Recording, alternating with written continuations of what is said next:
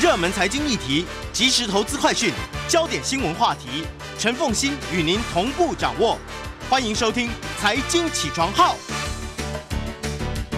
Hello，各位听众，大家早！欢迎大家来到九八新闻台《财经起床号》节目现场，我是陈凤欣。一周国际经济趋势，在我们线上是我们的老朋友丁学文。Hello，学文早。哎，奉献各位听众，大家早安！也非常欢迎 YouTube 的朋友们一起来收看直播哈。昨天这个政治学博士的讯息，你的感受是？不过我要 confirm 一下，他不是说政治学博士，他是说政治经济学博士。是，因为在美国有很多的科系哦，它其实政治学归政治学，经济学归经济学，政治经济学是特别 unique 的一个一个学门呢。没错，所以是不一样的。在台湾这部分的这个学者最有名的其实是朱云鹏，他是政治经济学博士。对，没错没错。好。哎，不是朱云鹏，是朱云汉。对不起，朱云汉是他哥哥，呃，他弟弟，他弟弟是朱云汉。对不起啊，他是政治经济学博士啊。好来，嗯，经济学人这一期的 cover story 呢，是谈假如金融市场崩溃会怎样？哇，这个这个这个说中了每一个人的担忧了。对，就像刚才那个凤溪在开场白哦，在提哦，现在地缘政治为什么会引起那么大的动荡啊？其实我觉得还很大的原因，就是因为前两年基期太高，金融市场的基期太高。所以现在变成大家都在一个高点，金金涨啊！所以这一期的经济学的封面设计也充满想象力啊！大家如果看到的话啊，在一个蓝天白云的背景前面，你看到的是一座高耸入云的云霄飞车的轨道，然后上面有一列啊载着与振臂欢呼的游客，正要到达顶点的云霄飞车。不过前面等着他们的是一个俯冲而下的大转折啊！那经济学在上面写的两排白色字体做补充，大字写的是。当整个旅程快要结束的时候，小字写的是：如果市场一旦向下崩溃，会怎么样啊？那这次经济学只用了两篇文章写封面故事。不过我要特别提醒大家，在十六啊，在第六十一页的财经板块第一篇哦，那篇文章非常非常大篇，所以其实这次经济学还是用了蛮多文字来写的。那我今天跟大家分享是把两篇文章哦稍微 combine 整理之后，我们来看看到底经济学在讲什么啊？他文章开宗明义就说，只要玩过云霄飞车的人都知道哦，当轨道慢慢往上走的时候，你的肾上腺激素其实在激增。那快要顶点，快要到顶点前呢，你那种既兴奋又怕受伤害的心理是很矛盾的。事实上，云霄飞车和金融市场之间有很多的相似啊，两个都会上升，那当然也会下降。爬升之后，很可能我们迎来的是一个让你大惊失色的下坠。真的到达顶端之后，很多人会开始尖叫。甚至怀疑自己能不能活着离开。最近这波股市和金融市场的动荡啊，让这个市场的隐喻再次出现。股票投资者有没有准备好迎接一个令人讨厌的下跌？当他们暴跌的时候，支撑整个市场的金融系统稳不稳固？其实，从二零零七年到二零零九年上一次的金融危机爆发以来，金融结构大家可能不知道，已经发生了非常巨大的变化。每一次金融市场的下探。都会需要经过经过严格的考验，才能确保后面的安全运行。而疫情复苏后推升的金融市场，正准备迎接一个痛苦的压力测试。不知道你是不是也正坐在这这列哦被推升向上的云霄飞车里面？很多人认为一月份的股票抛售有它的必要性，因为它可以挤压掉现在这个金融市场的泡沫。但美国现在我们看到的那个金融体系，其实充满着风险。金融资产的市值高的吓人，上一次股价大达到所谓的长期利润这么高昂的时候，是在一九二九年和二零零一年，当经济即将迈入衰退之前，持有高风险债券的额外回报已经接近了二十五年以来的最低水平。许多投资组合中拥有的长期资产，你只能期待在未来才能够损益平衡，就是很多的企业是亏损的哦。各国央行正在想方设法。提高利息来抑制通货膨胀。美国联总会预计今年会升息一点二五个百分点啊。德国两年期公债殖利率在上个礼拜要升了零点三三个百分点，这是二零零八年以来的第一次最大的升幅。由于用于贴现未来收入的利率正在上升，一个像天一样高的天价估值和上升利率的组合，很容易导致巨大的损失。一旦这个巨额的损失成为现实，那么，对投资人、全球央行还有世界的经济来说，最重要的一个问题会变成现在的金融体系有没有能力完全吸收，还是只会放大这个潜在的损失？答案其实不容易看清楚，因为过去十五年，监管和科技创新这两个力量已经改变了整个金融体系。新的资本规定让银行必须承担大量的风险，数位化赋予了电脑更多的决策权，并创造了拥有资产的崭新平台，甚至把交易成本降到了零。它的结果就是我们现在看到的一个高频率的交易。完全以市场导向为主的金融系统，以及横行其上的一批年轻的新参与者，股票交易不再是由养老金、共同基金或机构投资者所主导，而是由充满自动化的 ETF 基金以及依靠大量网络 APP 散户投资人所主导。而借款人其实在这几年因为 QE，他们大大的发债，可是他们可以利用的是债券基金，而不再只是靠银行的借贷。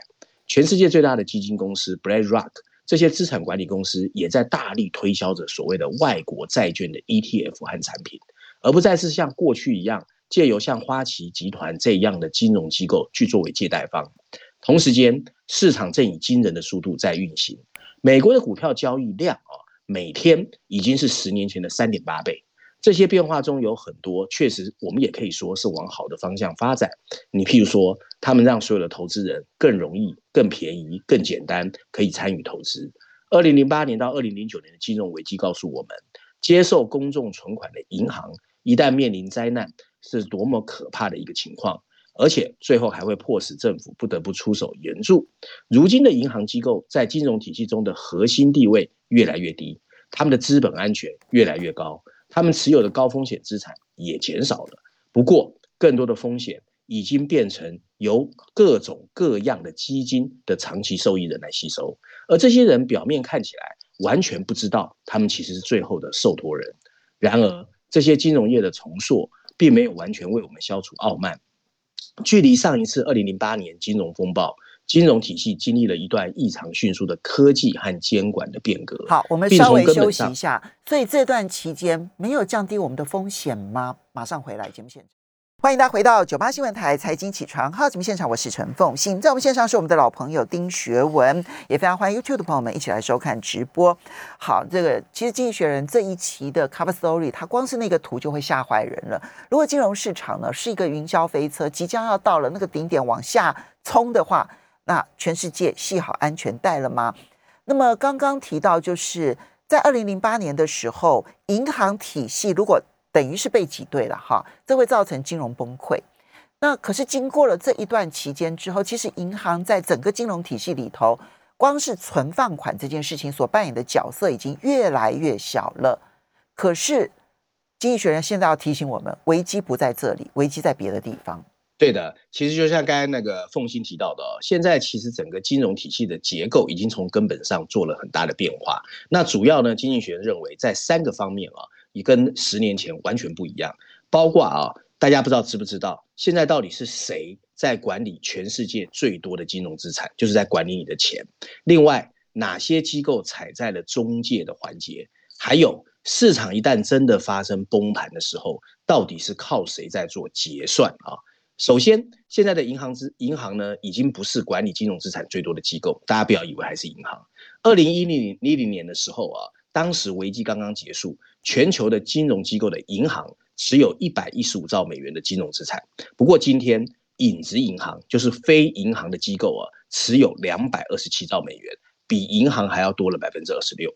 过去啊，大多数的个人投资人是透过养老基金或者是金融机构去间接投资股票和债券。可是现在啊，每个家庭平均有百分之二十七的资金是自己直接投资股票。这是有史人类有史以来最高的一个比例，加上啊低成本零售经纪公司的崛起，现在人们只要拿智慧型手机用 A P P，你就可以直接买股票跟债券啊。这虽然让散户很轻松进行交易，不过一旦发生挤兑，也会变得更容易。而且反过来说，市场一旦垮掉，银行根本就没有办法透过以前我们知道的存款保险，或者透过中央银行的纾困来支持。第二个我们要看的是中介的环节哦，长期以来。高频交易平台一直在跟银行竞争，这些公司拥有先进的算法，能够自动匹配的买卖订单。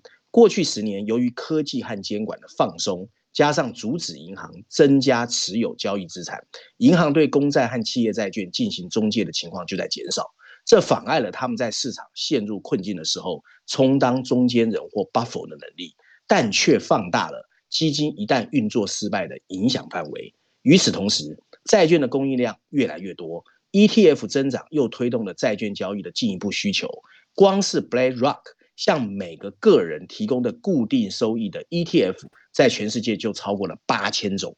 这么大的部位啊，在压力大的时候，真的更加容易出现问题。这会有点像台湾曾经发生的债券型基金呢，我不知道凤信还记不记得。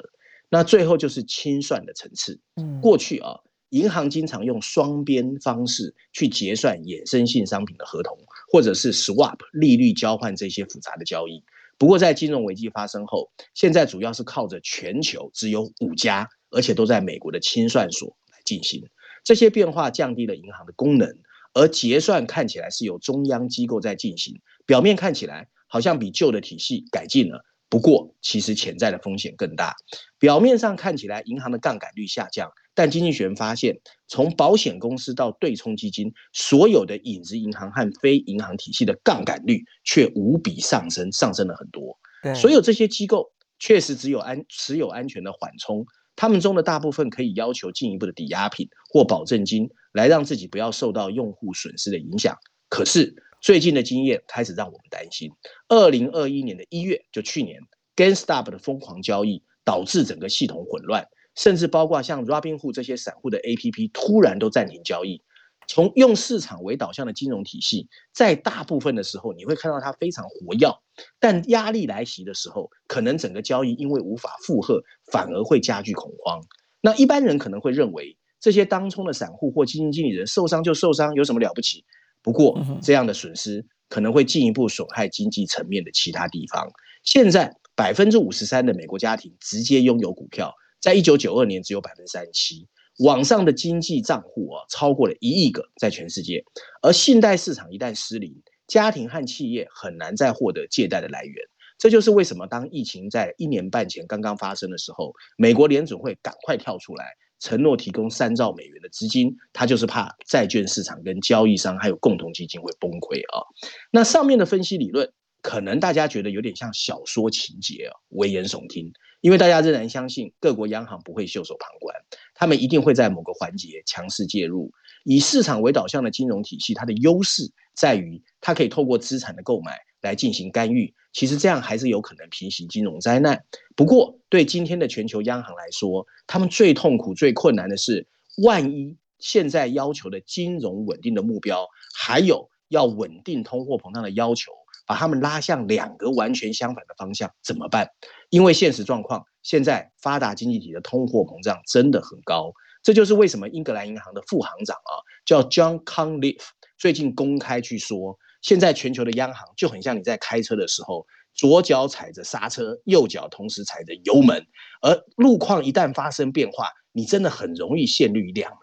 那这个充斥着各种新科技还有新创意的金融体系，最大的弱点。就是它的混乱，很可能会出现一种所谓的自我实现的预言现象 （self-fulfilling）。这种说法就是说呢，当金融市场的最后浮沉完全按照投资者所预想的轨道行驶，那随着越来越多的参与者面临市场的波动，最后就会让这些波动变得一次比一次剧烈。当然，银行体系本身已经比上一次金融危机发生的时候有弹性，但我们很难知道。这个以市场为导向的新科技金融体系，是不是真的比十五年前那个以银行为基础的金融体系更稳固？现在那批正坐在云霄飞车上等待顶点到来的人，应该会最快看到答案。其实提醒了我一件事情，因为我其实，在观察国际金融市场的时候呢，各国的监管单位啊，其实他们都会定期的有银行的压力测试，对不对？哈，我想这个学文非常的清楚。这种压力测试呢，它设定的条件其实现在是越来越严苛，然后希望呢，银行都能够提高它的这个资本适足率啊，然后呢，让它有足够的这个风险承担能力。但经济学人在提醒我们，就是现在可能整个风险的核心焦点正央不会是在银行，而是在银行体系外的所有的金融活动。不管你是用共同基金的方式，或者你是直接投资股市的方式，用 ETF 的方式，或者用私募基金的方式，或者用对冲基金的方式，它可能会使得风险更不可测，而且大家还没有做好准备。没错，其实现在的就是因为银行被抓越来越紧了，所以很多的钱呢，加上科技的变化，还有所谓监管的放松，很多的钱是往我们说叫做影子银行，会以或者非银行金融机构去走啊。那这种情况呢，其实它一旦爆破的时候，你其实有点像你治标不治本，你把银行抓住了，它在别的地方去爆发哦。所以这是经济学人这一次最主要在提醒我们的重点。嗯，好，接下来呢，你挑选的是《伦敦金融时报》的一篇社论，谈的是这个中国在房地产破产重组之后，已经开始出现了一些放宽的讯号。对的，对的。我想过去呢，其实最多人在问我就是啊，中国的房地产到底怎么啦？是不是啊？那我们都没有听到消息嘛。那第一个消息出现了啊。那《伦敦金融时报》的这一篇全球社论，它的标题写的是有一家公司叫 Oaktree 橡树资本，其实台湾的金融机构很熟的，只是散户不熟啊。对，它是专门做一些，对，它专门做一些不良债权或者债券重组的啊。它最近成功控制了一个所谓的恒大的一个很重要的地产项目，叫海上威尼斯。那《伦敦金融时报》认为这是一个积极信号。补充标题写的是橡树资本控制海上威尼斯。不代表外国投资者在中国的离岸债券市场的困境已经结束，不过最少代表外资在中国仍然可以扮演一个重要的角色啊。那文章一开始就说，尽管从中去年开始，中国的恒大通过公告恳请国外的债权人给他一点时间，让他的债务能够重组啊，但是部分的国外债权人显然更希望自己能够先人一步，保障他自己的债务安全。这是最近这个这几个礼拜。从中国传出来最令人震惊的一个财经新闻：美国的 Oaktree 橡树资本成功获得恒大海上威尼斯项目的控制权。这个消息为什么重要啊？因为第一，它是国外债权人的主动行动；第二，这个项目恒大投入超过了三百亿元；第三，这个项目是恒大最优质的仅存项目之一。这项资产是位于黄海沿岸附近，隶属于上海的一个。名字叫做海上威尼斯的大型住宅的开发项目，而这家美国的橡树资本哦，Oaktree Capital 是一家由一个人叫 Howard Marks 在一九九六年设立的，它是专注于现在持有价值一千六百一十亿美元的不良资产的管理公司。台湾有很多的金控跟它的往来很密切的，熟悉金融市场的人都知道哦，春节前其实橡树资本就已经顺利夺取了恒大在香港土地的控制权，让海外债权人感到非常的震惊。恒大原来计划在境外的债务重组时，把这块土地用作抵押品，可是 Oaktree 一下子击碎了恒大的美梦。Oaktree 的首席执行官 CEO Howard Marks 最近接受《金融时报》专访的时候，非常不客气地说：“橡树资本只是在维护自身的权益，如果橡树没有没收恒大的资产，那才叫失职。” Marks 他这个人非常有名哦，他从来都是不回避跟拖欠债务的公司还有对手的债权人硬碰硬，但这笔交易具有更广泛的意义。Max 在索讨海上威尼斯所有权方面取得了巨大的进展，这跟传闻的中国变得越来越不欢迎外资的说法是不一样的。在恒大拖欠四亿美元的担保贷款后，Oaktree 获得了威尼斯开发项目的所有权。根据这个重组协议的内容，《伦敦金融时报》发现，Oaktree 已经获得了中国政府高层的批准，这表明至少在某些市场上，现在的中国政府仍然希望外国资本在中国发挥重要的作用。Max 在接受《伦敦金融时报》采访的时候充满乐观。他说：“我个人认为，中国仍然希望成为全球金融市场的一员。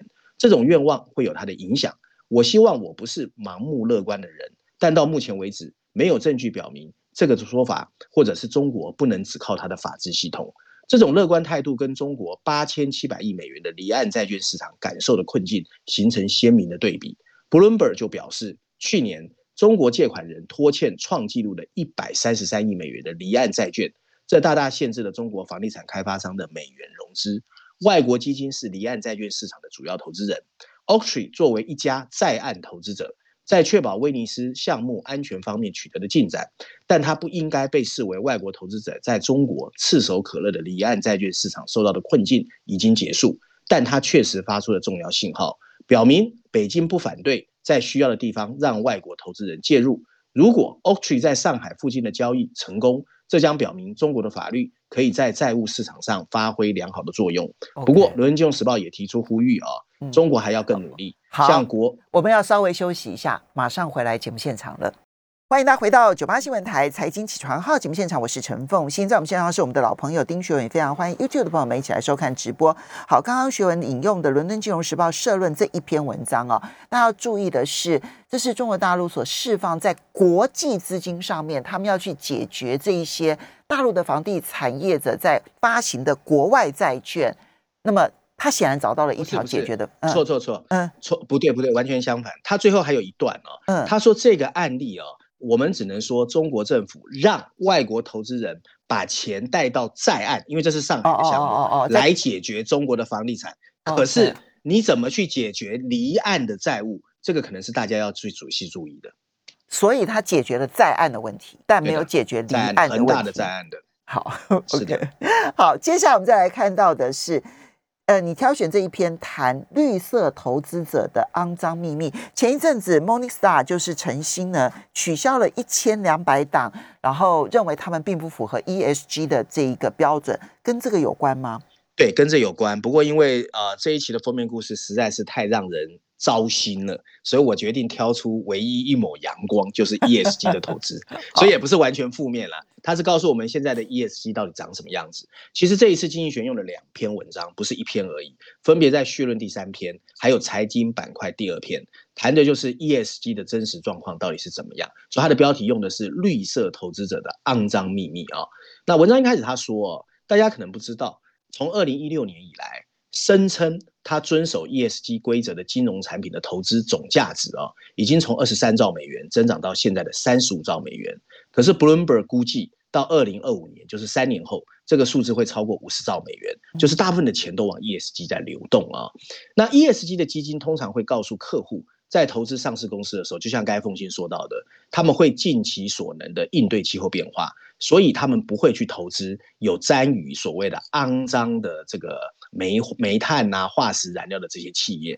大多数的个人投资者都非常相信这些金融机构的说法，就会去买跟 ESG 相关的基金。这种信仰并不总是合适的，缺乏严格的衡量标准，意味着虽然环保主义盛行，但这些虚假的说法毫无意义。许多基金公开说，在利润最大化和绿色投资之间，他们很难取舍。只要污染企业创造的外部性合法，而且不征税，绿色投资似乎就不大可能实现。ESG 基金通常只是通过把涉及污染行业的公司股票排在它的投资组合之外，转而投资像一些高科技企业来获利，然后实现自己的基金的这个绩效。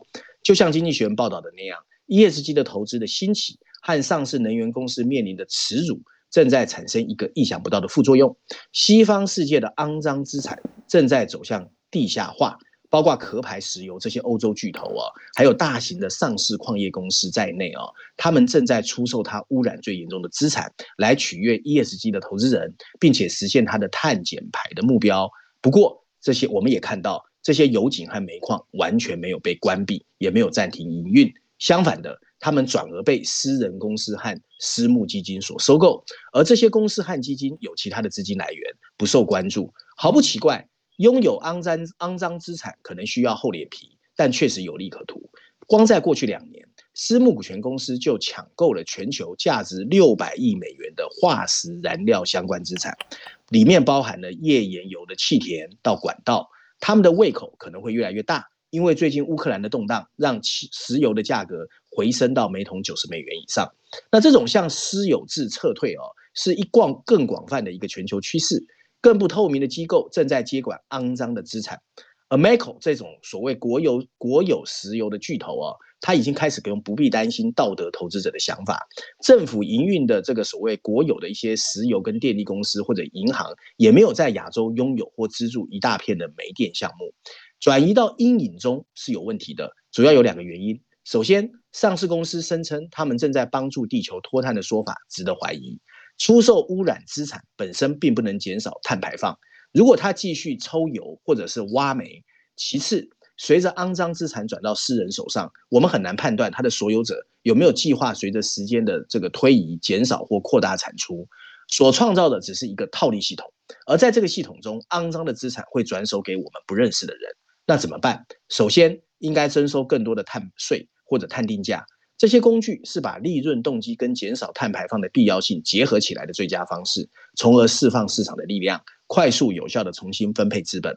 它们可以适用在整个经济，而不仅仅是特定行业的合法所有权的形式。长期以来被认为在政治上不切实际，但他们正在逐渐被引入，甚至在一些地方都这样做。根据主要由富裕国家组成的经济合作组织 （OECD） 的数据，G 团体经济体中几乎一半的能源相关碳排放由碳定价所覆盖，高于二零一八年的百分之三十七。不过，覆盖范围还应该要扩大，碳的价格也需要更高，才有有效的遏制碳排放。另外一个答案就是这些所谓的私有资金，包括养老基金、捐赠基金、保险公司，这些人呢都很自豪的受益于良性的 ESG 基金，呃，可是这些基金的投资组合正在抛售肮脏的资产，同时他们也渴望购买这些资产的私募股权基金的合作伙伴，就是当 LP 啊。如果机构投资者认真对待绿色，他们应该要考虑整个投资组合的碳足迹，衡量这些碳足迹，避免重复计算的任务繁重但很重要。文章最后一段提到。投资人自己也要应该要开始质疑，如果有人还是天花乱坠的向你推销 ESG 的产品，你必须知道他们最后钱往哪里走。然后，如果有大量替代性私人资金愿意购买现有的股票，这就行不通。全球最大的资产管理公司 BlackRock 的老板啊，叫 Larry Fink，提出另外一种不同的看法。他说，他鼓励诚恳的绿色投资人买入持有肮脏资产的股票公司，进入他的董事会，逼他碳排放。他觉得只有以黑制黑，才有办法真的达到绿色转型。好，请他们继续的努力。不过最后这一篇其实蛮有意思的，但是我们的时间可能剩的并不是很多。那么，但是呢，我很想了解一下，他要谈《经济学人》要来谈这个中国大陆“一带一路”所留下来的不良债权如何处理。对，其实大家知道，过去“一带一路”我们都知道，它是利用债务的方式去帮很多第三世界国家嘛，啊，所以这篇文章在财经板块第五篇，它的标题写的是“对中国怎么违约”，然后补充标题说的是“中国这个超级大国也常常收不到债务”。当然，从两千年以来，三十九个发展中国家都没有对中国还款啊。那这文章一开始呢？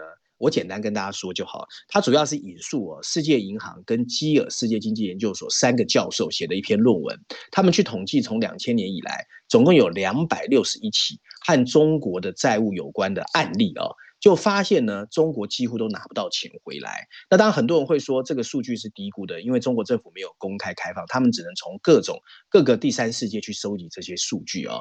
这里面包括了中国商务部推进的一百四十九次。取消或重新安排的小额无息贷款，然后另外有二十八个是在集团体在这次整个疫情涵盖里面去延长这些国家的支付期限，还有八十四个哦是采取了适当的债务重组啊。然后巴黎俱乐部呢是一个由美国、日本和英国富裕股组织的，这里面呢二十二个成员国里面的跟中国有关的债务也有八十四起。那文章最后主要是在告诉我们，整个疫情 COVID-19 的爆发哦。可能正在迫使中国不得不从宽容变成宽恕，否则论文的作者担心债务的积压会让这些穷国的经济发展更糟糕。那中国最近也公开签署了所谓集团体债务减免的共同框架嘛？这个奉行之道，所以他必须要遵循这个原则。在成为贫穷国家的大型贷款国的过程中，中国必须遵循经济大国的脚步。他当然也倒霉的重复了一些他们曾经犯下的错误。现在他必须接受这些原则，抹去过去的债务。而且现在这个世界没有人会愿意站在中国那一边去帮中国重申他的债务。他会说：“活该，你自己赔了。”嗯，所以在这一些债务的部分。嗯，这样子看起来检视起来的结果，其实中国大陆就是不断不断的延长他们的债务年限，甚至于某种程度的重组之后，减免了其中的一部分的债务。实际的作为是如此，没错，就是不得不，哎，对，不得不。可是不是长期西方社会告诉我们说？“一带一路”其实是中国所设下的债务陷阱啊！这些国家会倒大霉吗？啊，对，这样听起来他们反而占便宜啊！哦，它里面有这样写啊，他说过去中国常常被指责它是一种债务陷阱的外交，向穷国提供大量贷款，以起他们没有偿还的时候，我就去拿你的港口和机场。不过真相让人失望。一项对中国债务重组进行的论文发现，当面对无法偿还的债务人时，中国人基本上顺其自然，因为各国的那个民族主义跟爱国主义越来越强，他没有办法去 deliver。嗯，OK，这里面其实你也可以去说明啊。我看到一个最新的资料，中国大陆去年呢最大的投资呢地方呢成长最多的是中东地区。我觉得他为了要减少他自己的债务，这呃这个这个收不回钱，他把投资呢看起来放在中东地区，一方面确保他的油源，然后二方面呢也可以在这个地方呢有很多的投资基础建设的一些机会。这一个发展其实就还蛮有趣的。那这个其实对于国际上面在讲这个债务陷阱这件事情上面，也许会有不同的角度跟视角。要非常谢谢大家的收听收看喽。那我们要非常谢谢学文，然后也要这个嗯这个告诉大家，如果有兴趣的话，除了 YouTube 的广道管管道之外呢，另外在 Podcast 新天地康乃馨的新新天地上面呢，都可以听到每一期这个学文为大家所介绍的有关于经济学人还有其他相关的一些国际财经媒体的一些文章。